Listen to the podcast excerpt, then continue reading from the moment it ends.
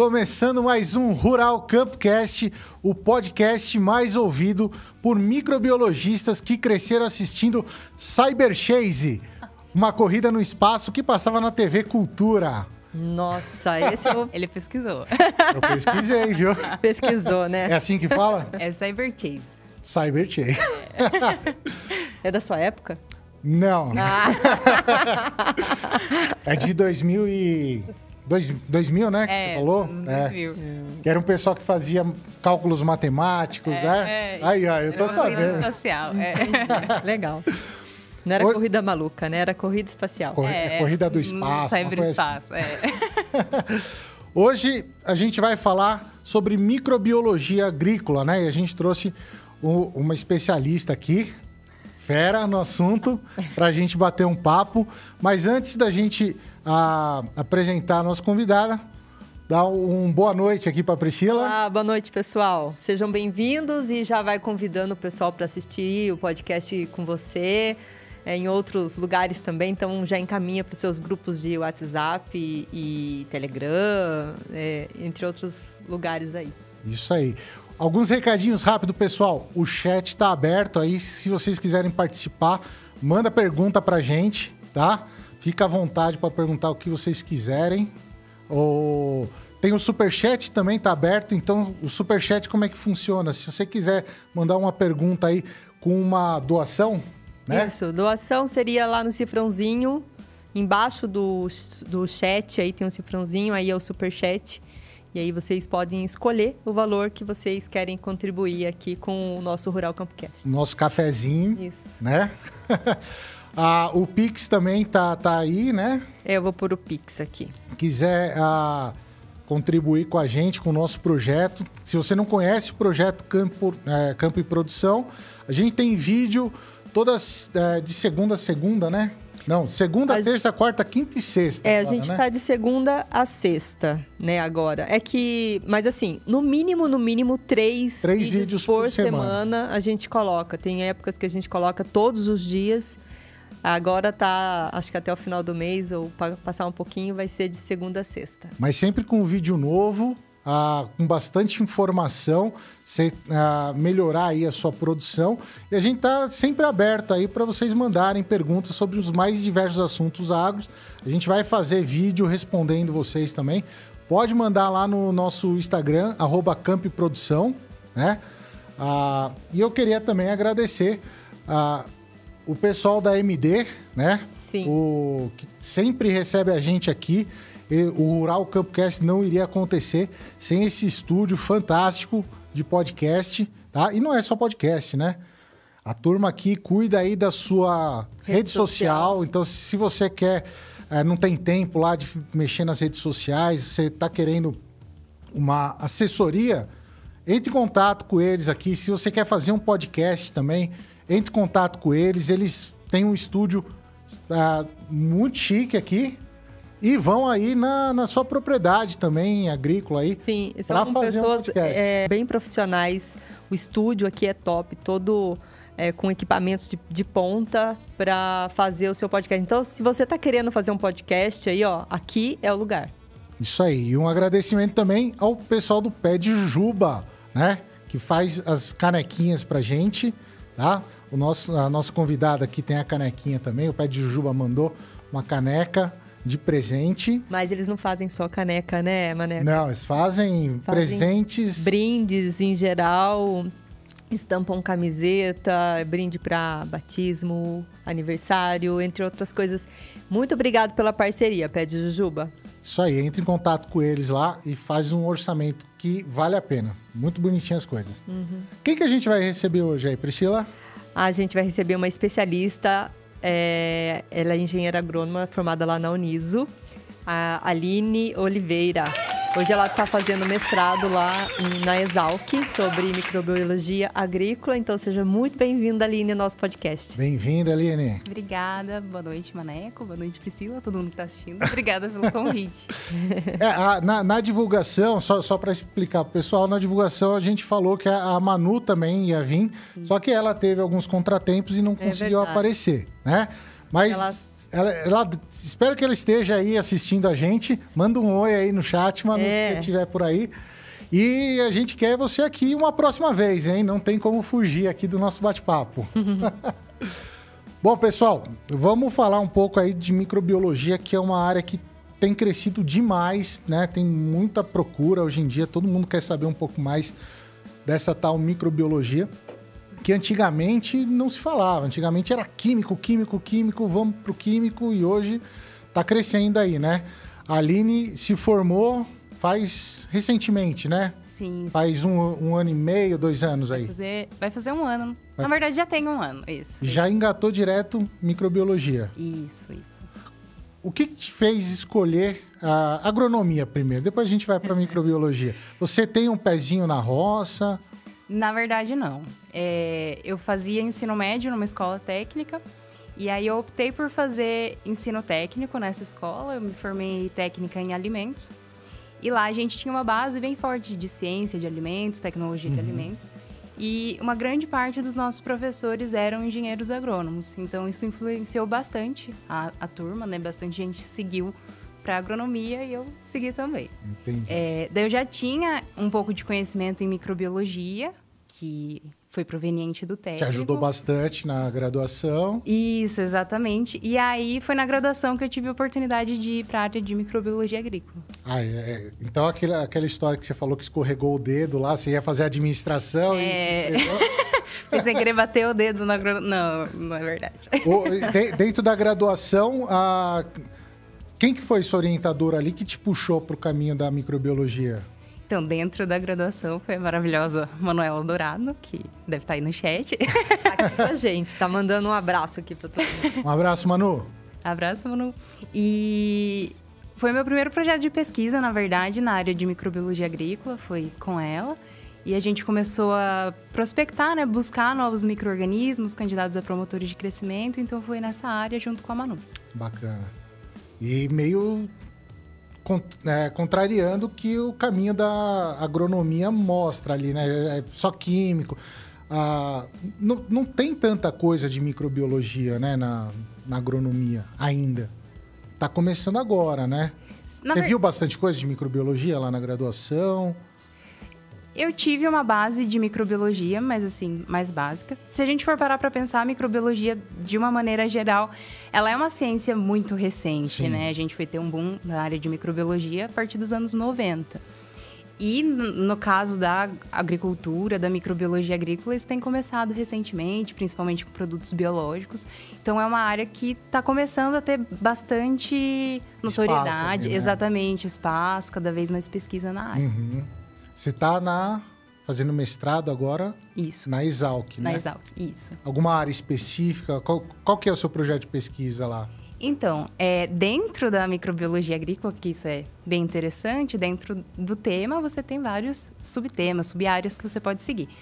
Eu, no meu caso, eu estudo genética de micro-organismos, eu trabalho com uma bactéria é, que se chama Panthea glomerans, e eu estudo os mecanismos genéticos, estudo quais os mecanismos que essa bactéria pode utilizar para promover o crescimento de culturas de interesse agrícola. Então, eu estudo mais essa parte genética da, da bactéria.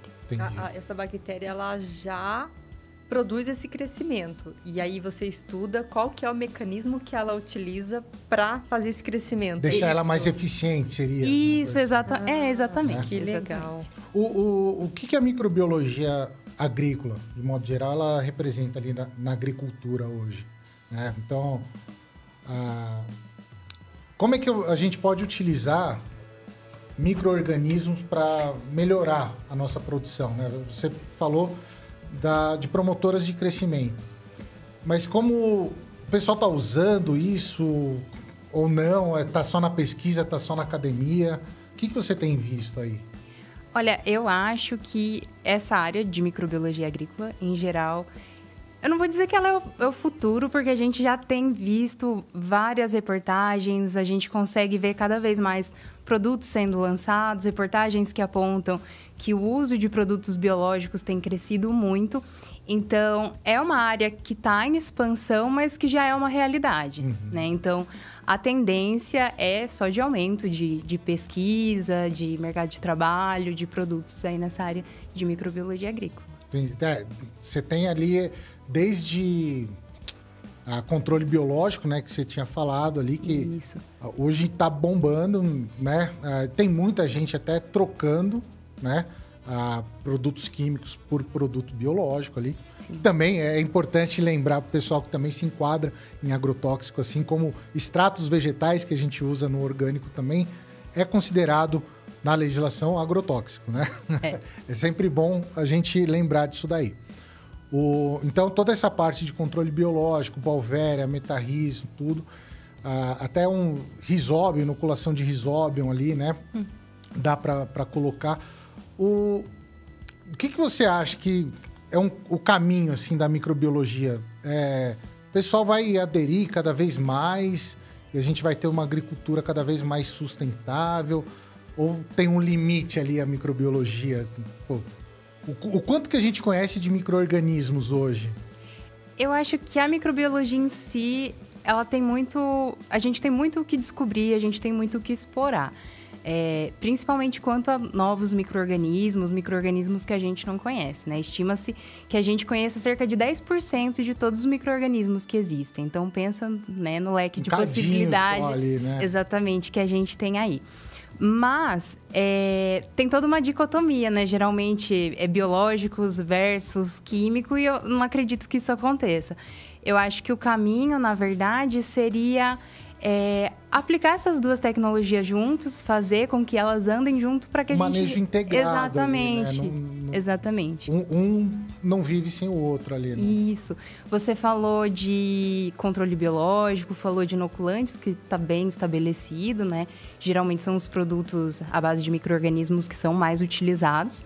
Mas também existem outras possibilidades, os promotores de crescimento, os micro-organismos que vão ajudar a estruturar o microbioma. É, é, quando a gente fala, vamos, vamos esclarecer para o pessoal, o que, que é o promotor de crescimento, né?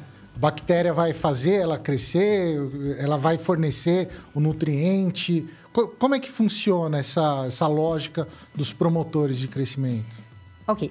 Os micro-organismos promotores de crescimento, bactérias, fungos, eles são micro-organismos que vão ajudar no desenvolvimento, potencializar o desenvolvimento da planta. Não porque eles são legais, mas porque eles vão viver em uma associação com a planta. É um interesse eles... mútuo. Exatamente. né? Que eles também vão ser beneficiados. Uhum.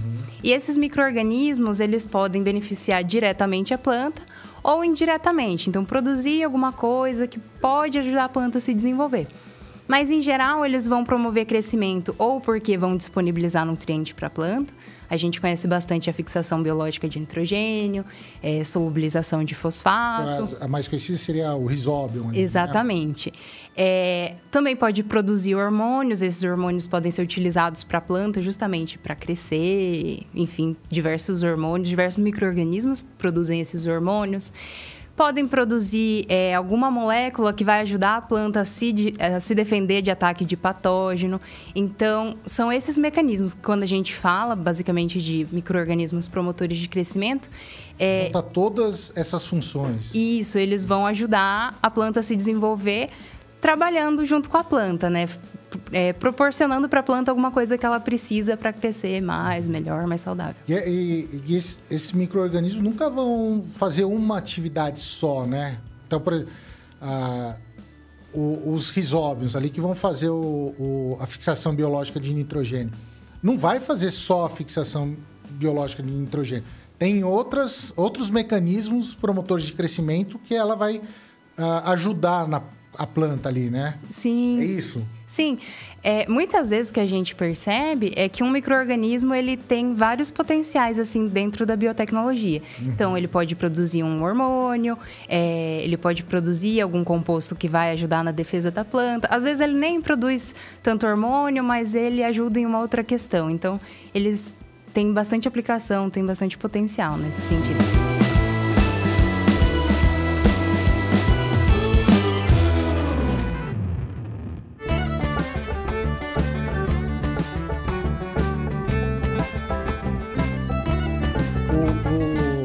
Pensando assim, vamos, vamos falar de cada mecanismo, sim? Ah, a gente estava falando aqui do, do FBN, né? Uhum. A fixação biológica de nitrogênio. Como é que eu consigo manipular o, o meio ou a, inocular o, o microorganismo na, na minha plantação para ter esse benefício né, da fixação biológica de nitrogênio? É possível melhorar a fixação biológica de nitrogênio? Esse é um ponto interessante. Porque, assim, é, é até uma discussão sobre isso que as, as, os métodos atuais de, de cultivo, de manejo, eles podem deixar a planta um pouquinho preguiçosa, né? Então, para que, que a planta vai se associar a um microorganismo para ele fixar nitrogênio para ela, para ele solubilizar fosfato para ela, se ela tem tudo isso uhum. prontamente ali disponível? É, Lá fica bem vagabunda, né? É, exatamente, porque se for parar para pensar. Uma é, planta mimada, né? Exatamente. E, e, e, também tem um custo para ela, né? O microorganismo ele não está ali de graça. Sim.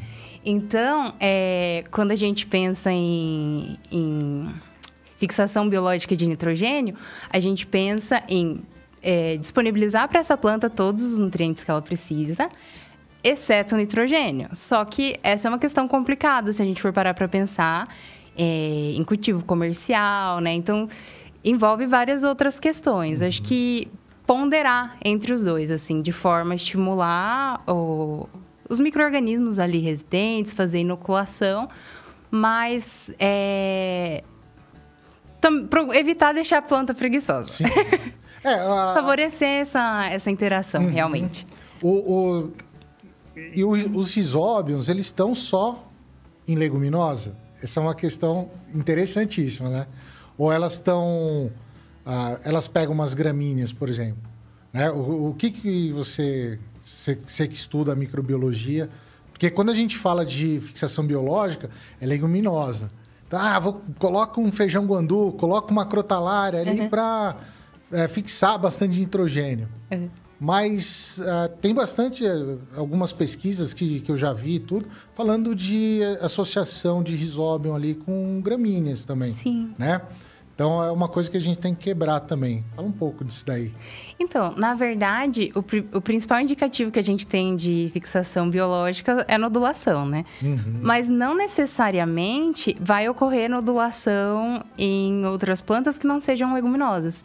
Então, a gente já tem é, estudos que apontam que existe fixação biológica de nitrogênio é, em gramíneas, em outras plantas que não ocorre a nodulação, mas a fixação mas tá, tá ocorre, exatamente. Lá, né? E não somente por risóbios, né? Existem outros, outros micro-organismos. Então, de vida livre mesmo. Exa exatamente, ali, né? exatamente. O, teve até uma, uma vez, uh, eu fiz um, uns testes lá, numa, em areia, inerte, né? E coloquei lá para germinar mulungu, que é Erythrina speciosa, uma árvore leguminosa, né? E você via ali que, nossa, encheu de nódulo ali. Então, assim, essas bactérias, elas estão ali, né? Em Sim. qualquer lugar, assim, por mais inerte que o, o, o ambiente seja, uhum. não seja favorável, sim. elas estão ali, né? Sim, sim, com certeza. E, e vai, vai acontecer ali. O, mas lembrando também, eu preciso ter, para ter esses micro-organismos, né, para fixação biológica, eu preciso ter matéria orgânica no solo. É o que vai alimentar o microorganismo, né? Sim, com certeza. Então é essencial a gente manejar de uma forma correta para ter matéria orgânica naquele solo. O... É, uma outra questão também que é...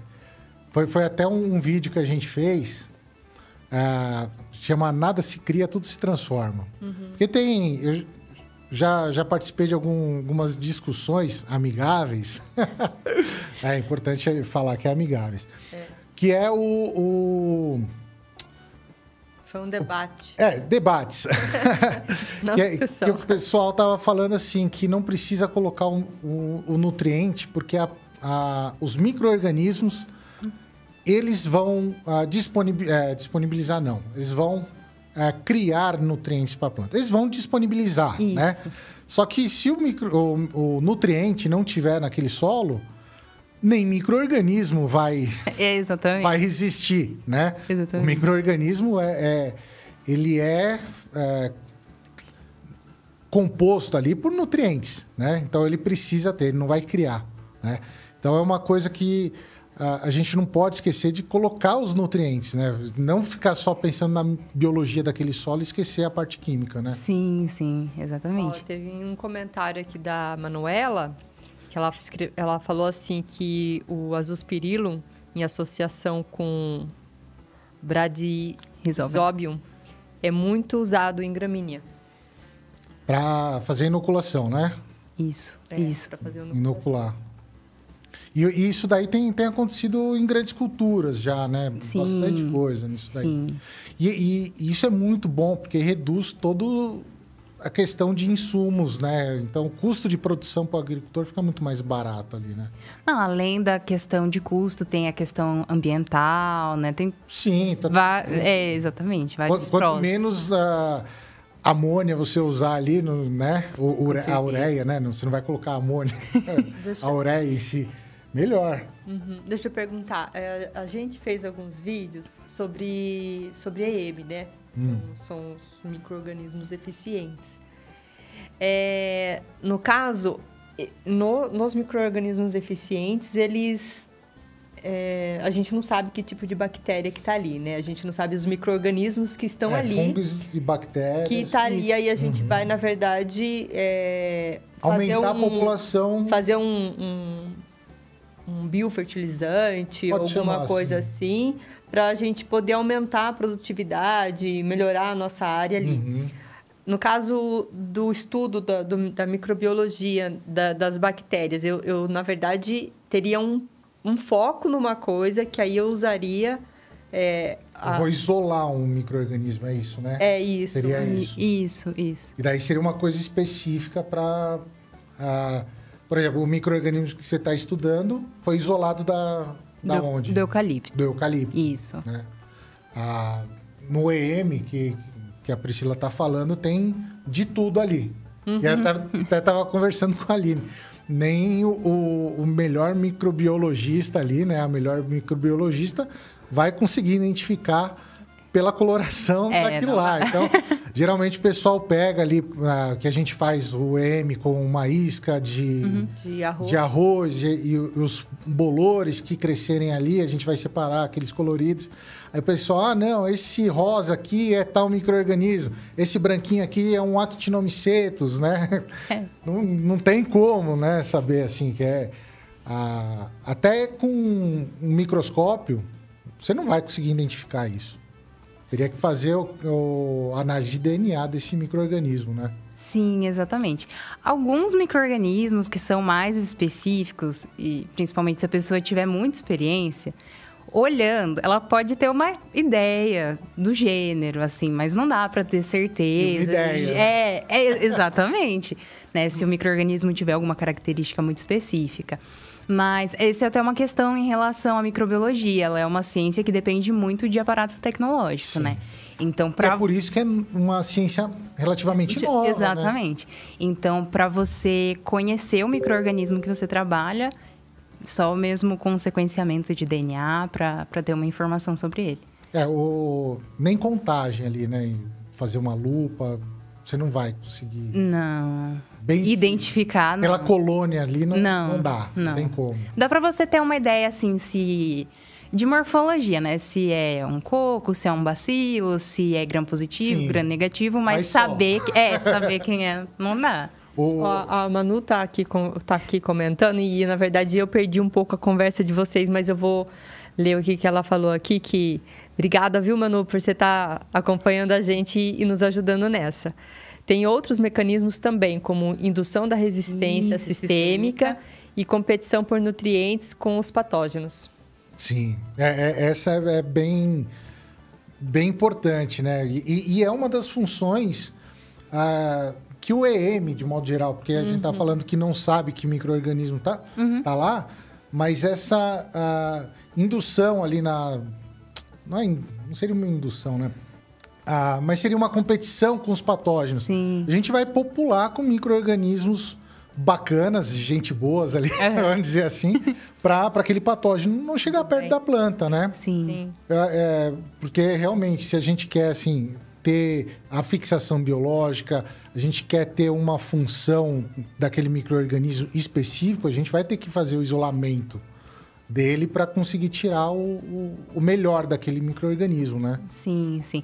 É, também nessa questão que você falou, é, as plantas elas conseguem recrutar os micro-organismos que ela precisa ali naquele momento, questão de defesa e tudo mais. Popular risosfera. Exatamente, e... mas se não tem ninguém legal no seu solo, não tem muito para onde ela fugir.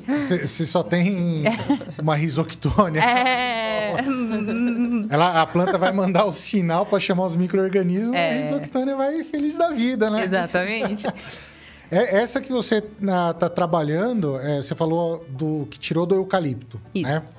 Ah, como é que funciona isso daí? É, que parte do eucalipto que, é. que, que trabalha para retirar essas Tá.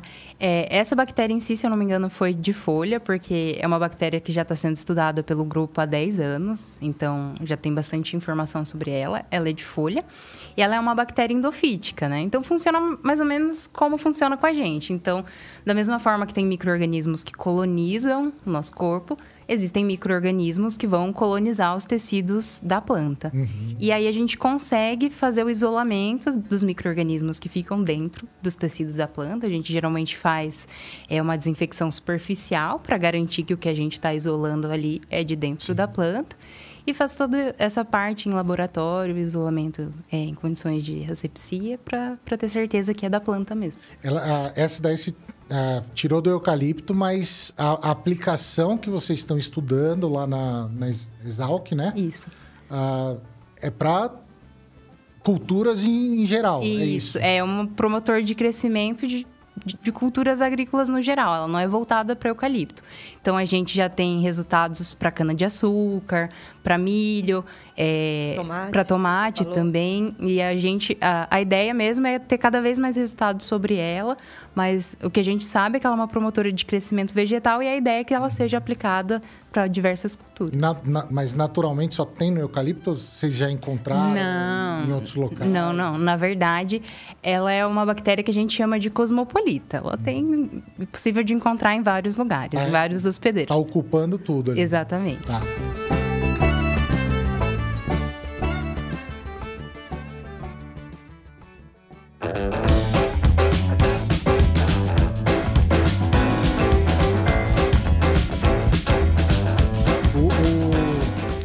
Nessa questão da.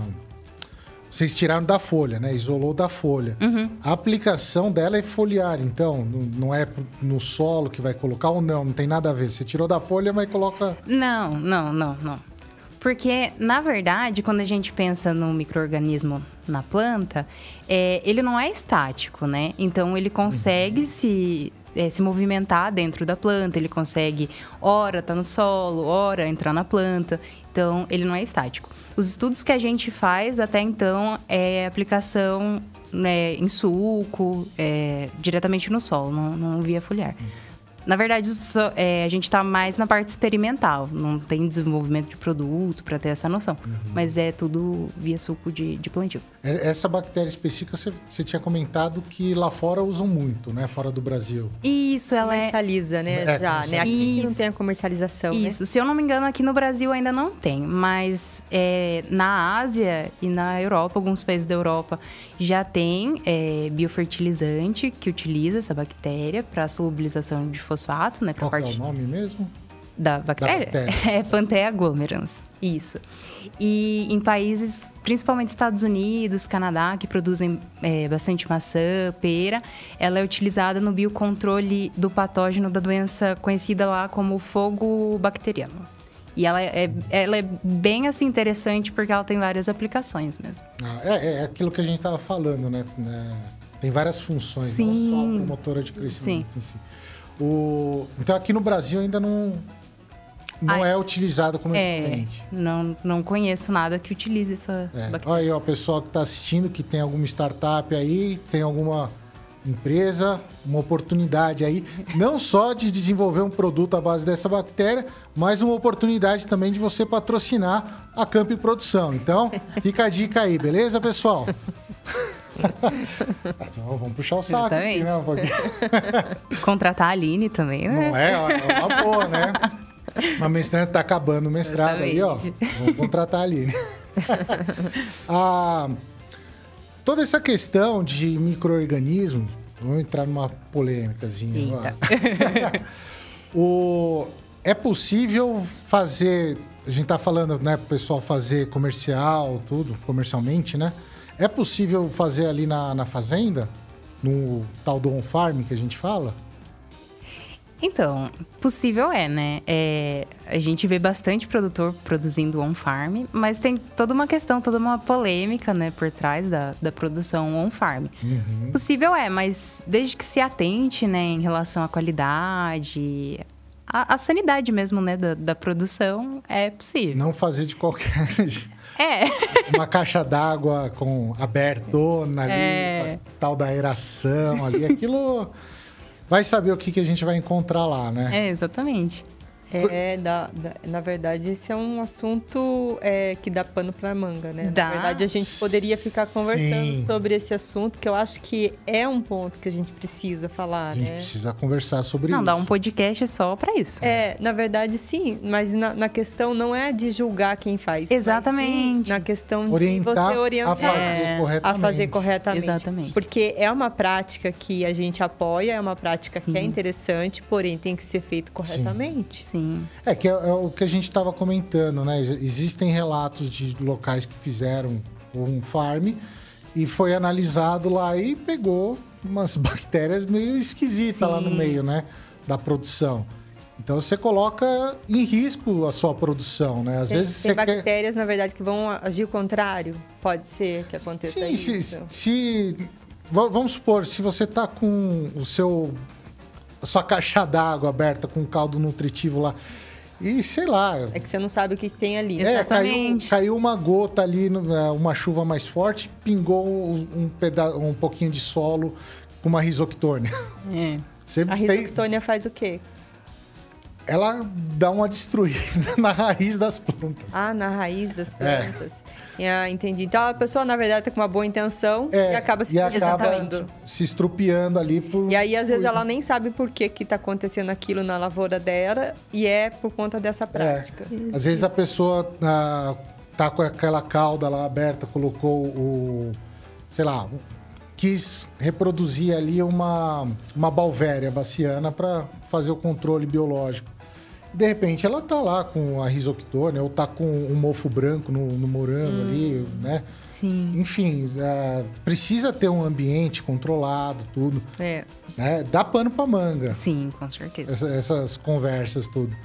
Pessoal, deixa aí no, no, no chat, ou se você estiver assistindo depois, deixa nos comentários. Se você Isso. quer um podcast aí pra gente falar sobre on farm, né? Uhum. Que dá uma boa história aí pra É. gente falar sobre isso. O... Voltando para a questão ali das promotoras do crescimento, você falou também ah, de produzir hormônios, né? Ah, a bactéria vai induzir a planta a produzir hormônio ou a bactéria produz hormônio que a planta vai utilizar? Como é que é isso daí? Na verdade, é, a bactéria ela consegue produzir hormônios e esses hormônios a planta consegue utilizar para o seu próprio crescimento. Auxina? Exatamente.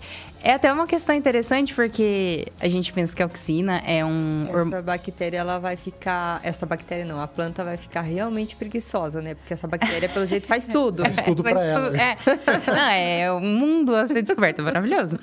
É... Aí perdi o fio da meada. A- quem, quem que vai produzir o, o hormônio? né? Isso, é interessante porque a gente fala que, por exemplo, a auxina é um hormônio vegetal. Mas é, os micro-organismos, eles conseguem produzir esses hormônios, né? Então, a bactéria, ela pode produzir o hormônio, disponibilizar para a planta. Em alguns casos, é, por exemplo, tem a situação de de estresse de etileno, que é um, um hormônio também vegetal, que está relacionado a situações... Isso, mas também em situações de estresse.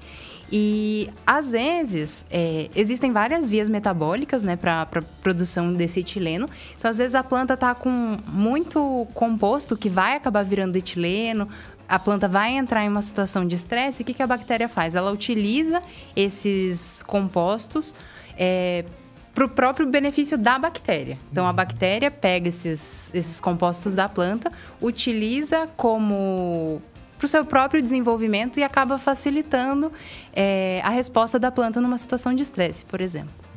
Então pode ser do, do, dos dois lados, tanto da parte da, da, planta quanto da bactéria. E, e a planta é, quer uma troca, né? Um, ganho, um ganha-ganha, uma relação de ganha-ganha ali. Sim. O que, que a bactéria ganha em troca ali? O que, que a planta dá para a bactéria? Então, geralmente, a, a planta ela disponibiliza nutrientes que a, que a bactéria precisa para o desenvolvimento, né? Geralmente disponibiliza é, açúcares mesmo que a planta, que a bactéria, a bactéria exatamente. Microorganismo, né? Isso, Geral, é. É que eu Carboidrato. Eu sou da exatamente. Tá... Eu sou da área de bactéria, é, então para mim tudo é bactéria. Mas é, ela vai disponibilizar esses açúcares mesmo que a que o microorganismo vai precisar para é, uhum. viver, para desenvolver. Entendi. O... Tem, tem, tem essa questão também da. Como é, como é que fala? Fugiu o nome agora. Ixi, não vou poder te ajudar. Bom, mas vamos, vamos lá, depois eu volto aqui. ah, toda essa, essa produção de, de micro-organismos, ah, a gente falou um pouquinho aqui que a gente precisa ter uh, matéria orgânica, né? Eu, que eu posso inocular ou posso manejar ali uhum. o, o, solo. Você tem alguma recomendação para quem está ouvindo a gente, um, um produtor ali, uh, como incrementar ali a matéria orgânica na, na, na produção dele para acontecer isso? Ou joga um esterco, ou faz um plantio de adubação verde? Como, como, como é que seria essa lógica no campo? Ou é melhor inocular? não, na verdade, se a gente for parar para pensar, é, a inoculação ela não é eterna. Uma hora, é. aquele microorganismo ele vai e mesmo a inoculação, para acontecer o crescimento da bactéria ali, vai. Ela precisa ter condições, ter, é... exatamente. Então, eu acho que o mais adequado é você pensar em práticas de manejo que vão beneficiar é, a parte biológica do solo como um todo, a qualidade biológica do solo, para que quando você entre com é, um biológico, você consiga manter esse microorganismo ali para que ele consiga fazer a função dele. Hum. Então, realmente, pensar mais nessa, nessa questão de, de biologia de solo. É, uma questão que é interessante é que homogeneização ela leva à perda de diversidade, porque ela vai selecionar micro-organismos. Então, se você trabalha com monocultura, você vai ter um padrão de micro-organismos diferentes do que se você trabalha com rotação, com consórcio, se você utiliza sempre os mesmos produtos, idem, porque você vai acabar selecionando os micro-organismos que é, conseguem se adaptar àquela condição. Uhum. Então, o mais adequado mesmo é você pensar em, em práticas de manejo que vão é, propiciar a qualidade biológica do solo mesmo cada vez mais biodiverso. Não, não, e dá uma boa reduzida, assim. Se você quer trabalhar com biológico, você vai ter que reduzir o seu químico, né? Suas aplicações de químico. É, exatamente. Né? Não tem como ali os dois ah, se, se aplicar tudo junto ali, né? Por exemplo. Exatamente. Porque por mais que você, por exemplo, não aplique um fungicida, é, aquilo é uma molécula química, aquilo vai causar uma perturbação no sistema, né? Uhum. Então, tem um estudo que eu li há pouco tempo que era um herbicida, não tem nada a ver com bactéria, não tem nada a ver com fungo. Mas aquela molécula química, ao longo do tempo, ela selecionou os micro-organismos que conseguiam sobreviver exatamente naquela Mas uma condição. de resistência. Ali, né? exatamente. Né? É, e daí você cada vez vai tendo aquelas uh, erosão na biodiversidade local, né? Sim, sim. Então, uh, teria que trabalhar com matéria orgânica e com essa diversidade, né? Ah, e isso está associado com os resultados da, da, planta ali, que tá, você tinha falado que vai atrair os micro-organismos. Se você tiver só um mar de soja, né, a raiz, o extrato ali a, radicular dela, você tem as mesmas moléculas ali, né? Então vai atrair Sim. os mesmos micro-organismos, né? Sim. Mais ou menos isso. Daí seria a, a, a, até essa questão voltando um pouquinho para o EM, né? Ah, que geralmente a turma que acompanha a gente trabalha bastante com os EMs. se eu tenho. Eu pego um monte de variedade ali de, de fungos coloridos, né? Porque a gente não pode falar qual que é ali, que a gente não sabe.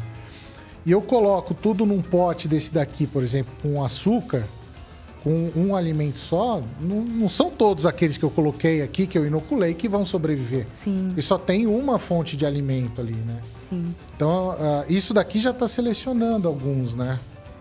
Essa é até uma questão em relação a micro-organismos cultiváveis ou não. É, porque a gente, a grande maioria dos micro-organismos de solo, acho que se não me engano, 99% deles não são cultiváveis em laboratório.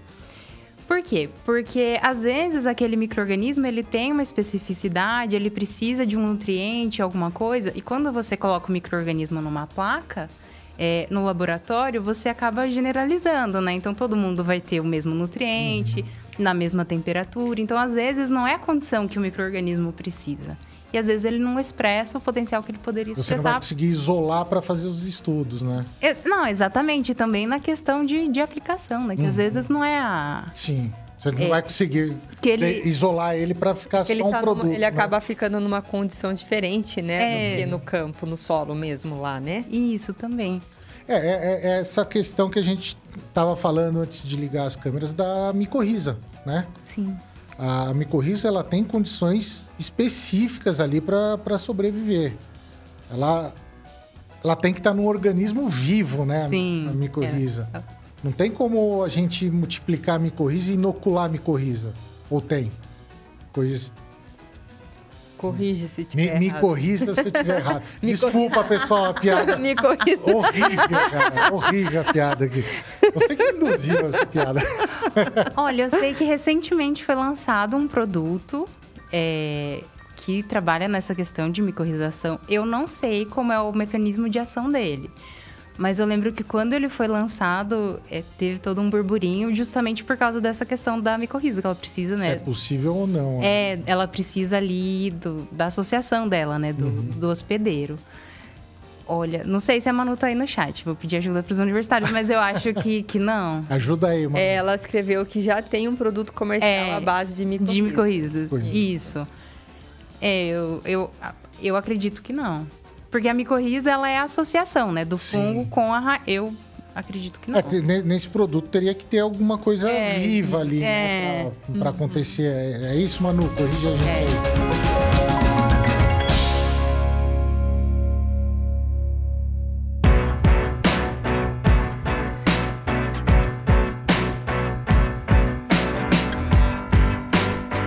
O... Porque uh, geralmente o pessoal lógico, não é que assim gosta, a gente gosta muito porque é extremamente eficiente, né? A gente tem micorriza que vai fazer, uh, vai ajudar ali a fixar, fixar não, né? Vai impossibilitar do, dos óxidos de ferro, imobilizar ali o fósforo, né? Mas enfim, é, a gente, se, se quiser criar mico, micorriza ali, você tem uma, um, por exemplo, na roça, você tem um ambiente com bastante micorriza. Se você ficar revirando aquele solo, você perdeu também. Então, nisso daqui, as práticas de plantio direto é extremamente é, eficiente para a microbiologia do solo, não só a micorriza em geral, a, a microbiologia em geral, né? Hum. Não só a micorriza. Sim, com certeza. Não, essa questão de preparo de solo é exatamente isso que você falou, porque dependendo se você faz uma, uma preparação, um preparo mais profundo, você pode danificar as hifas desses fungos. Então, tem toda essa. Na verdade, tudo que a gente for fazer de entrada no sistema vai causar algum tipo de perturbação uhum. né, na, na parte microbiológica. E pode causar algum dano. Então, sempre pensar. É, em relação àquilo que é essencial para o manejo, aquilo que é essencial para o produtor Sim. e tentar mitigar aquele dano. É, até quando a gente fez com a Alessandra, uhum. né? a gente estava conversando sobre exatamente isso daí, o manejo e, e como não é justo a gente comparar, pegar um solo de, de uma mata, de uma floresta, e comparar com o ambiente agrícola. São duas coisas Sim. totalmente diferentes, né? E a gente não está falando de monocultura, a gente está falando agrícola em geral. Sim, não, com certeza. Ah, sempre que tiver, é o que a Aline falou, sempre que tiver qualquer perturbação, mínimo que seja, uhum. já não, não é um, um, ambiente de floresta, né? É, uma, é aquela questão que eu, eu falo, né? Um, bastante aí de se a gente quer ser produtor ou caçador-coletor. Você é. quer ter uma mata, então é uma mata, né? Você não revira e vai só colher. E mesmo assim, se você só está colhendo também, você está exportando os nutrientes daquele local. Uhum. Né? Então, de qualquer forma, na agricultura, se você colher um fruto dentro de uma mata, você já está tirando os nutrientes que Sim. uma hora estava lá. Está interferindo, não? Está interferindo, né? Então é, é, é bem complicado essa questão também, né?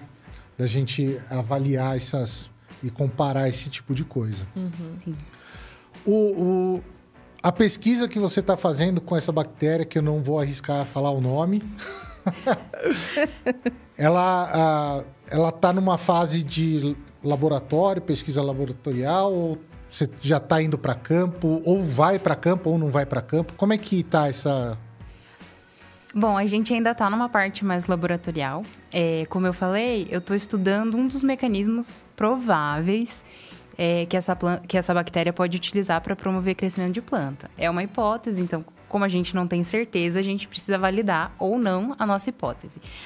A ideia é, é vou explicar do começo. Existem sistemas que eles vão ajudar a bactéria a transportar proteínas, enfim, diversos substratos. Ou para o meio em que a bactéria está inserida, ou para um hospedeiro, uma célula-alvo. É, e a nossa hipótese é que a bactéria utiliza, no caso a bactéria que eu estudo, esses sistemas de transporte para entregar moléculas que vão ser positivas para o desenvolvimento da planta. Alguma molécula específica? Não. De gente... modo geral. Ali. Isso, é mais geral. Aí a nossa ideia o que é? É silenciar, é inativar os genes que são responsáveis pelos transportes né, dessas proteínas. E aí a gente, aí sim, vai avaliar no campo. A gente vai inocular a planta com essa bactéria, então com a bactéria original, vamos assim dizer, aqui tem o sistema bonitinho. E a gente vai inocular a planta também é, com a bactéria que teve esse sistema silenciado, que não tem mais esse sistema de transporte de proteínas. Uhum. E a gente vai avaliar se isso vai ter alteração. Tanto no desenvolvimento. É esse mecanismo específico Exatamente. que está fazendo a função. Né? Exatamente. Né? tanto no desenvolvimento da planta quanto nos micro-organismos da comunidade. Porque como é, esses sistemas eles exportam proteínas para o ambiente, também pode ser que, é, de repente, a bactéria não utilize esse sistema para beneficiar a planta a crescer, mas que, de repente, ela libere algum composto, alguma coisa que seja benéfica para a proteção da planta, que module a comunidade. Uhum. Então, essa é a ideia do projeto. Estou na parte laboratorial, estou fazendo a inativação desses genes e acredito que no meio do ano eu já vou para cá testar. Que cultura? Cana de açúcar. Cana de açúcar. Isso. Legal. E daí lá, lá mesmo vocês fazem parceria com produtores? Não. Fazer os testes? A gente vai fazer lá mesmo, mas Tem com um parceria. Isso, parceria com a empresa na, na parte de, de mudas. De... Entendi. Bacana. Legal.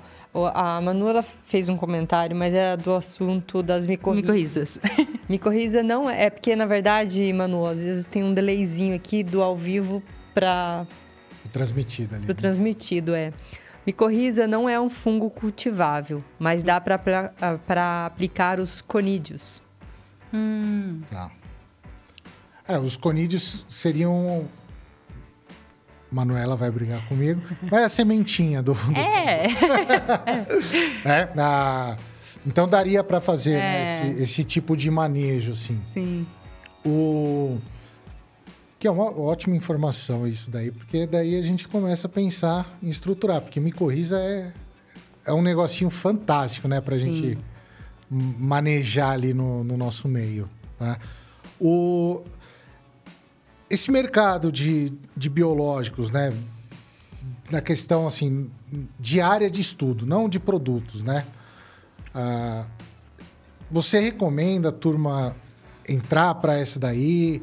Porque não é uma área só para agronomia, né? Sim. É uma área ali, um engenheiro florestal, um biólogo.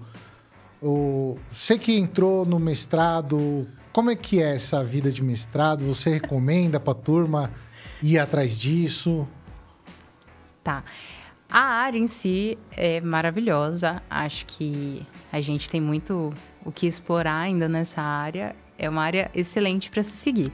Acho que a única questão é em relação à pós-graduação no Brasil, assim, que a gente está enfrentando é, questão de corte de bolsas, corte de verba. Essa é, é uma parte. O lado ruim. Exatamente, que dificulta o processo. Mas a área em si é maravilhosa, eu super recomendo. Tem uma área gigante para fazer pesquisa, né? Sim. Como você falou, 10% dos micro-organismos ali. Sim, que exatamente. Exatamente. E assim, eu trabalho nessa parte mais de genética de micro-organismos, mas tem várias outras áreas dentro da microbiologia que pode ser explorado. Uhum. O, o- E lógico, né? A gente tá, tá falando sempre... Na, na academia, você isola o micro-organismo para estudar. Mas, de modo geral, assim, para o agricultor que está ouvindo a gente no, no Spotify ou está assistindo ah, ali no YouTube, o... como que ele pode hum, colocar micro-organismos ali, tipo um, um biofertilizante? É, Ele precisa colocar realmente o micro-organismo específico no solo para ter, por exemplo, a micorriza?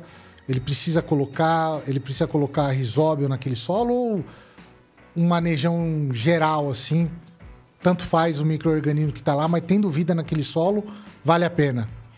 Olha, eu acho que a princípio o mais legal seria manejar esse solo para que ele tenha condições mesmo, né, de, de manter essa vida microbiológica, né, que ele tenha qualidade mesmo biológica.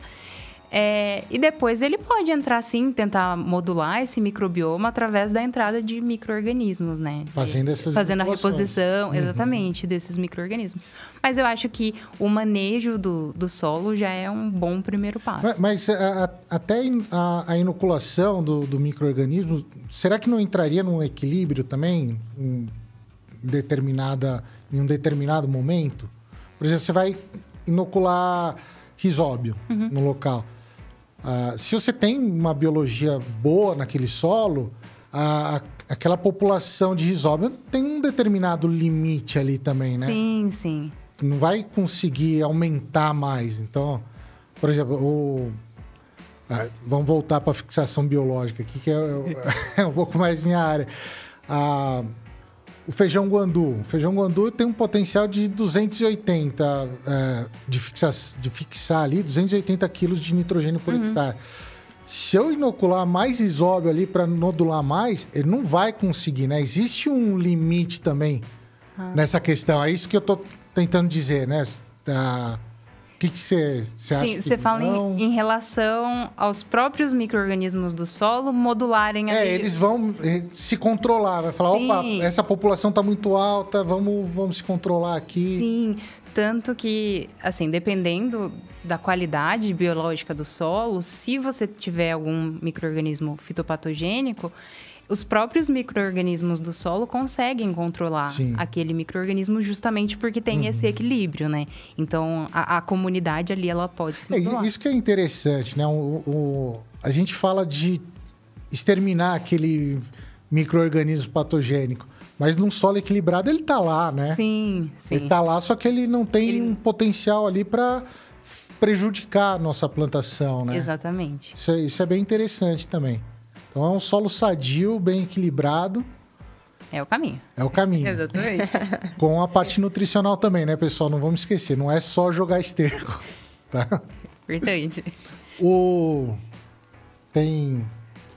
alguma- Não, a gente já tá no, no finalzinho aqui. Então, pessoal, se vocês tiverem pergunta, façam agora que a gente vai já encerrar. Fa- faça agora o cálice... É,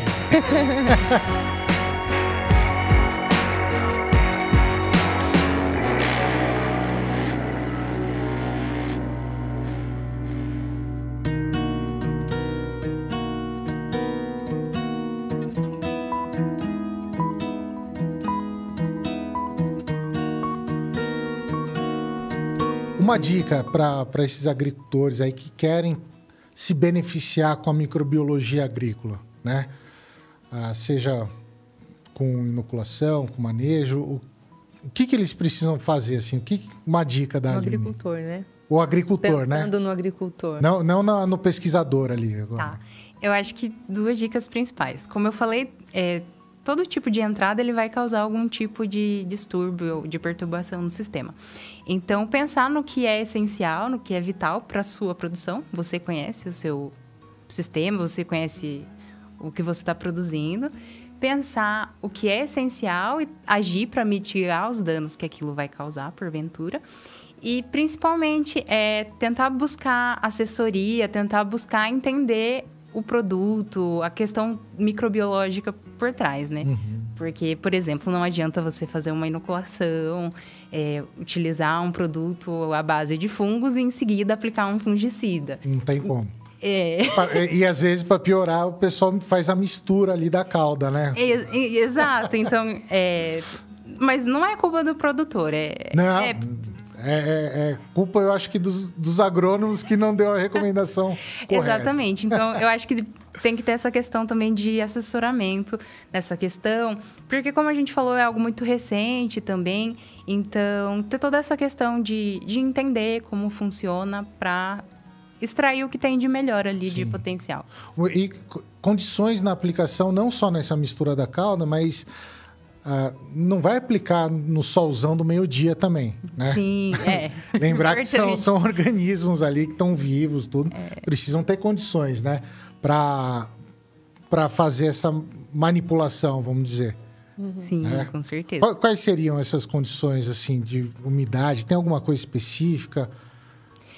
Olha, em geral, eu acredito que isso varia para microorganismo, em relação à, temperatura, umidade, mas principalmente em relação à temperatura. Então, verificar mesmo nas, nas Final da tarde, começo da manhã? É, temperatura mais amena também. É, É, questão de chuva, sol. É, É, um clima mais ameno esse mesmo. tempo, né? é- Essa semana que, é, pelo menos aqui na nossa região, Sorocaba, Piedade, fazendo um baita calor. Tá caindo uma chuvinha, tudo, mas fazendo um baita calor. Não seria o ideal ali, não seria recomendado fazer inoculação. Pela quentura que tá ali, né? Vamos dizer. Sim, primeiro pela questão de temperatura, né? Tanto para o microorganismo, para o trabalhador, para todo mundo, né? Não é bom. É, Mas é, tentar é, priorizar as temperaturas mesmo mais a menos no início do dia, final do dia. É, tanto para essa questão mesmo de da estabilidade mesmo do, do microorganismo. Bacana. Legal. A gente tem, ó, eu quero agradecer a todo mundo que que tem ficado aqui com a gente. Olha, a Miriam, a Manuela, o Rodrigo, Jaciara, Felipe, ah, deixa eu ver quem mais aqui. Bom, enfim, todo mundo que que que Tá está participando. E o Felipe mandou uma pergunta legal aqui. E ele quer saber assim, qual bactéria que poderia ajudar no enraizamento da planta. Vocês conseguem responder essa? É, eu acho que Nossa. é essa questão de todas as bactérias, é, todos os micro-organismos acabam fazendo, trazendo diversos benefícios, né? Uma vai ajudar, por exemplo, a- se você tem uma bactéria que vai te ajudar a solubilizar o fósforo. E o fósforo é um nutriente enraizador ali, Enraizador, né? Que vai promover o enraizamento ali De da planta. repente, microorganismo que tem a questão hormonal também, que Sim. produz hormônio, né? Que vai ajudar no desenvolvimento do sistema radicular. Mas o, o- uma específica, É. assim, para citar, eu acho que seria um pouco mais complicado. É. Manu que tá no chat. É. Socorro. Ah, o, o- a gente vai, vai, vai encerrar aqui. É. Uhum, Pode tocar mais um pouquinho. Eu recebi aqui a Ah, notícia. então, maravilha. então vamos, vamos tocar. O, terminando essa pesquisa que você está fazendo aí, o, primeiro assim, qual que é o resultado esperado que você tem aí dessa pesquisa? A gente espera é, comprovar que a nossa bactéria em questão utiliza esses sistemas de transporte de proteínas para beneficiar a planta, para entregar componentes benéficos para a planta. E a partir disso, vai engatar um doutorado ali Não pretendo, eu pretendo. e para o mercado de trabalho. Exatamente. Então, o pessoal que está assistindo aí, ó, fica esperto que daqui a pouco ela já se forma. ah, em relação a toda a, a microbiologia agrícola, o, o, que mais que a gente tem assim? A gente está falando de fixação biológica, a gente falou de produtora, uh, promotora de crescimento, que entraria tudo, tudo isso daí, mas especificamente hormonal, uh, a micorriza que vai uh, solubilizar o fósforo ali. O que mais que a gente tem ali de benefício? Ah, pode falar. Da, desses micro-organismos. Ela escreveu aqui depois que mais de. de... Eu perdida. Espera aí um pouquinho, já que, você, ah. já que não, não terminou a pergunta ainda, vamos voltar aqui na, na questão da bactéria para ajudar o enraizamento. Uhum. A Manu ela escreveu assim que, o traba que trabalho com uma que chama Metilobacterium, mas ela ainda não é um produto comercial. Né? Então, assim, tem, né? Porém, não é, é. comercialmente ainda é. Mais uma dica aí, ó, para startup ficar ligada e patrocinar a gente aqui, hein? mas, mas uh, voltando, à pergunta. pergunta, assim, a fixação biológica de nitrogênio, uh, o hormônio, né, promotora de, de hormônio ali, é, fabricante de hormônio, como é que falaria isso daí de, corretamente? Ela é produtora, na verdade. Produtora ela produz o fito-hormônio. É. Ah, daí fixa, é, solubilização de fósforo, o que mais ali que, de benefício que tem? Além do que do controle biológico também, ah, essa parte que a Manu falou de ah, você ter um, um, ambiente mais propício ali, com menos competição né, entre os patógenos. Como mais assim a, a gente pode se beneficiar da microbiologia na área agrícola? Tá. Tem a questão de, da parte mais aplicada, assim, então, descoberta de genes, de, de micro-organismos que podem ser futuramente aplicados na questão de melhoramento de plantas, né, transgênicos. É, que não seria uma aplicação direta ali no campo, né? Da, é, exatamente. exatamente, Isso. né? Mais aplicado mesmo, né? Em relação a genes daquele microorganismo características mesmo do microorganismo é, em relação a essa questão que eu falei de genes, tem estudos de, de bactérias de mandacaru, se eu não me engano, que tem é, esses estudos dos genes que são responsáveis pela questão de resposta ao estresse hídrico, né, que podem ser trabalhados em melhoramento, em questão mais, mais aplicada, né? Tem... Metabólitos ali que... Exatamente. Tem a questão de, de produção, né? De bioprodutos, bioinseticidas.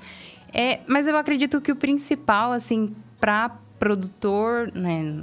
Pra, da porteira para dentro seja... É aplicação direta. É, produto biológico. Tá. É. O, eu, eu, eu, vi uma pesquisa um tempo atrás, me chamou muito a atenção, né? Sabe que é, trabalho muito com orgânico. Uhum. E um e um, um, uma barreira assim, para o orgânico é a questão de herbicida, né? Que a gente tem que carpir, porque não existe um herbicida orgânico.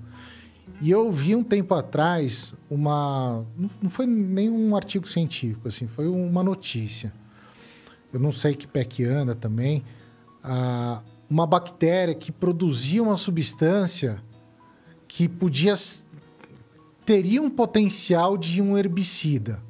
Cara, eu fiquei tão feliz com essa notícia porque seria um produto biológico, Sim. né, para gente utilizar. E assim, uh, um passo desse daí, né, acontecendo isso daí e colocando, lógico, não é de uma hora para outra que vai acontecer.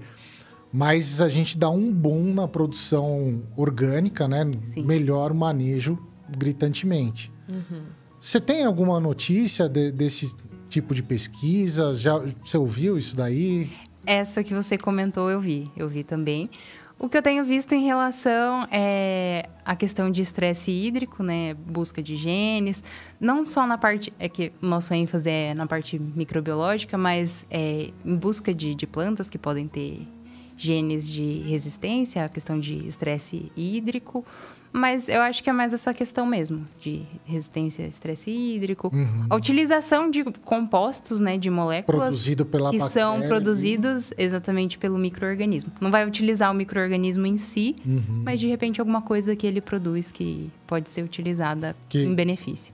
Da- Daí, nessa questão do, do herbicida, seria alguma substância que causaria um estresse na planta? Pode ser, pode ser. Eu não lembro nem aonde que era que estava desenvolvendo essa pesquisa. Uhum. Eu só sei que eu fiquei felizão, cara. eu- Mas não sei que pé que anda aí. Depois É, eu- pode ser, de repente, algum composto que seja tóxico para a planta daninha. É, eu- não eu sei, não disputa por nutriente, algo assim. Vou, vou, vou resgatar isso daí, vou colocar, É. fazer uma postagenzinha lá no arroba. Pessoal, se você não segue, segue lá no Instagram ainda.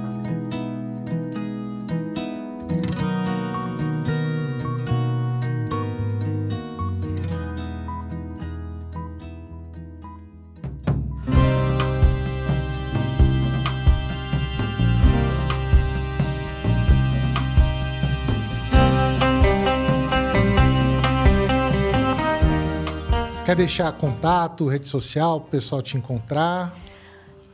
Pode ser. eu não tenho rede social profissional. Na verdade, eu tenho LinkedIn, se alguém quiser me adicionar. É Aline Oliveira no LinkedIn. E eu tenho meu Instagram, que acho que vai estar Vou por aqui marcado. agora. Isso, quem quiser entrar em contato, é só entrar em contato também. Como é que é o Instagram? É complicado. arroba, É mais fácil. arroba, É, é arroba mais fácil crescer. escrever. Lines, Lines com dois Es e um underline no final, mas eu estou pondo aqui no chat agora. Se alguém quiser mandar e-mail também, depois eu deixo meu e-mail. Isso aí eu, Tem como. eu deixo no, na descrição do vídeo. Tiver qualquer dúvida, quiser saber um pouco mais sobre a pesquisa da Aline que está desenvolvendo ali, Sim. só entrar em contato. Você sabe que depois que o moço falou da pergunta de, de micro-organismos enraizadores, geralmente quando a gente vai testar se a bactéria, o fungo, ele é promotor de crescimento, um dos atributos que a gente avalia é massa de sistema radicular, comprimento de sistema radicular. E na hora que ele fez a pergunta, eu nem associei isso. Então, geralmente é um, um atributo que é avaliado. É, em laboratório, in vitro, a gente já tem alguns resultados de alguns micro-organismos que são utilizados, alguns risómios, a própria panteia, mas de produto comercial. Comercial, é. É, a, a Manu, ela comentou aqui depois que tem um, comercialmente, né, alguns promotores de crescimento inoculados no início que produzem auxina É, e questão ajuda hormonal, no né? enrisamento. é. Não, bacana. É, é um tema fantástico, microbiologia agrícola, microbiologia de modo geral, Sim. né? Ah, é bem legal, é, é uma coisa nova também, porque é agora que a gente está conseguindo enxergar os micro-organismos, porque tem, tem tecnologia para isso, né? Mas mesmo assim, é, tem muita gente que ainda desconhece, né? Ah, eu até coloquei lá no, no Instagram, coloquei lá ah, uma enquete com três ali, né? Se, era legal microbiologia, alguma coisa assim. se- e, e uma delas era assim, o que, que é microbiologia? Microbiologia. E teve gente lá que colocou, né? Então, realmente, é, é- é um- uma área relativamente nova. E quem não é da área agrícola, quem não é da biológicas, Sim. Tem uma certa dificuldade de entender também, né? Um Uhum. pouco da, da Até a gente que está na área tem, tem dificuldade ali, É, né? exatamente. Mas tem um, um mercado vasto, é muito legal, assim, pessoal que quer entender mais da, da- dessa parte, a, a biologia no solo em geral, não só a microbiologia, ela traz N benefícios aí para você me- é, melhorar o seu solo. Mas lembrando também, pessoal, não é só microbiologia, né? A gente ficou anos na nossa agricultura trabalhando só com a química do solo, tá? Ah, e, a- e depois tem um pessoal que agora está só na biologia do solo. Então vamos chegar no meio termo aqui, vamos trabalhar os dois, trabalhar um equilíbrio, trabalhar o manejo integrado, né? Para a gente ter condições cada vez melhores. Tem que ter um equilíbrio, né? Exatamente. O- uma última pergunta aqui, eu vou lembrando das perguntas, daí a gente não quer parar. Você recomenda para o pessoal fazer análise biológica do solo, fazer o que a Embrapa lançou em 2020, o BioAS? Você já trabalhou com BioAS? Não, eu nunca trabalhei. Se eu não me Sabe engano. qual que é? Aham, se eu não me engano, a Alessandra que teve aqui. É, o pessoal da, Tá. da Andrews faz. É. Se o produtor tiver é, condição de fazer, acho que é algo interessante. Tive aula com o professor Fernando Andreotti, que é da Andrews. Fera, né? Hum, Sensacional. e ele falava que se é, você tem um solo que você consegue produzir é, de forma adequada, que você consegue ter plantas bem enraizadas, que você não vê grandes problemas de patógeno, isso já é um indicativo que você está com qualidade de solo ok. Então, se tiver condições, acho interessante. Mas se não tiver, observa o seu sistema, observa o seu solo. Sempre melhorando ali. Isso aí. A Manu ela lembrou também que você fez uma iniciação científica Isso! e isolou e selecionou uma bactéria que induz o crescimento na raiz. É, então eu tava conversando com o Maneco e falei, nossa, esqueci do meu trabalho. É Como é que foi esse TCC? Fala rapidinho que a gente... Muito bom Tem que- esse Rural Campo Cast. Ah, é a Miriam que está comentando. Obrigada, Miriam. é bastante interessante. Tomara que sigamos esse caminho, microbiologia mais químicos. É isso aí. Isso aí. Não, em relação à iniciação científica que eu emendei do TCC, eu fiz, na verdade, mais uma prospecção. Então, busquei novos micro-organismos. Esses micro-organismos eram de pastagem, que é uma área bem interessante também. Que você fez com o Roco, né? Exatamente, que, Que, teve tem- aqui. que teve o, seg- o segundo episódio. Tá Que é lá muito no, legal. Tá lá no Vitor Rocco, Spotify. que a gente fala sobre pastagem. Que é tá lá no muito bom. Spotify. Vai lá ouvir, que é bem legal. Exatamente. Daí a gente explorou um pouquinho esses micro-organismos da pastagem, a gente fez com braquiária, avaliou todos esses tributos que eu falei para vocês, produção de hormônio, disponi- disponibilização de nutrientes, avaliou se promovia crescimento de parte aérea, de sistema radicular também. E aí a gente teve umas bactérias que foram bem interessantes e que vão seguir com alguns estudos com elas. Show de bola. Perfeito. Maravilha. Ó, pessoal, a gente vai encerrar aqui o nosso podcast. Hum. Já deu a nossa hora. Lembrando que a gente também tá no Spotify, então você que tá perdeu aqui algum trecho, não, não teve tempo de assistir tudo, depois vai estar lá no Spotify, um arquivo bem levinho, né, pra gente ouvir ali. Então, quando você estiver cortando a sua biomassa para colocar carbono ali no solo ali pro seu microorganismo, você vai estar ouvindo lá e vai estar fantástico preparando o solo. Mas prestando atenção, não fique revirando o solo também, senão a microbiologia vai pro saco, Exatamente. né? Ah, uma último, um último recado. Não, não, acho que é só isso. É isso aí? Vamos acompanhar a microbiologia aí, que tem muito que aparecer pra gente. Maravilha. Obrigada, Aline, pelo seu pe- pela sua disposição em vir aqui e conversar com a gente. Muito obrigada. Ah, Foi eu que agradeço legal o convite. Agradeço bastante a sua presença. Ah, agradecer a Priscila. Muito obrigado, Priscila. Pessoal, obrigado aí pela presença de todo mundo. Queria fazer um agradecimento pro pessoal do da MD Digital, que sem eles esse podcast aqui não é possível, né? Então, muito obrigado. Entre em contato com eles para fazer aí o, o seu, seu podcast, suas redes sociais, o pessoal cuida também. Se você quiser foto ah, profissional, né? Vem aqui também, que é fantástico.